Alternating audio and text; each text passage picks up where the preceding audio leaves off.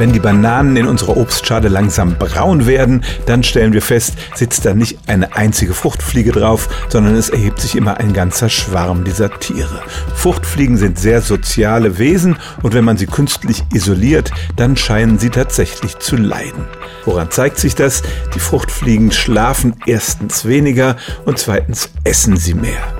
Wenn Sie dadurch vielleicht an Ihre eigene Situation während des Covid-Lockdowns erinnert werden, dann muss das kein Zufall sein.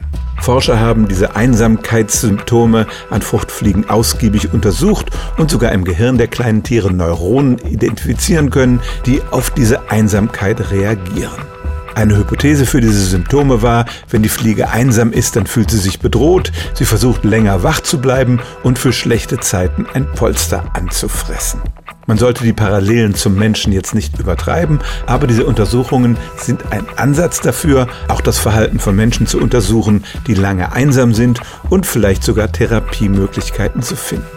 Denn es stimmt tatsächlich, Fruchtfliegen sind soziale Tiere und wenn sie einsam sind, dann fühlen sie sich nicht wohl. Stellen auch Sie Ihre alltäglichste Frage unter stimmtz.radio1.de.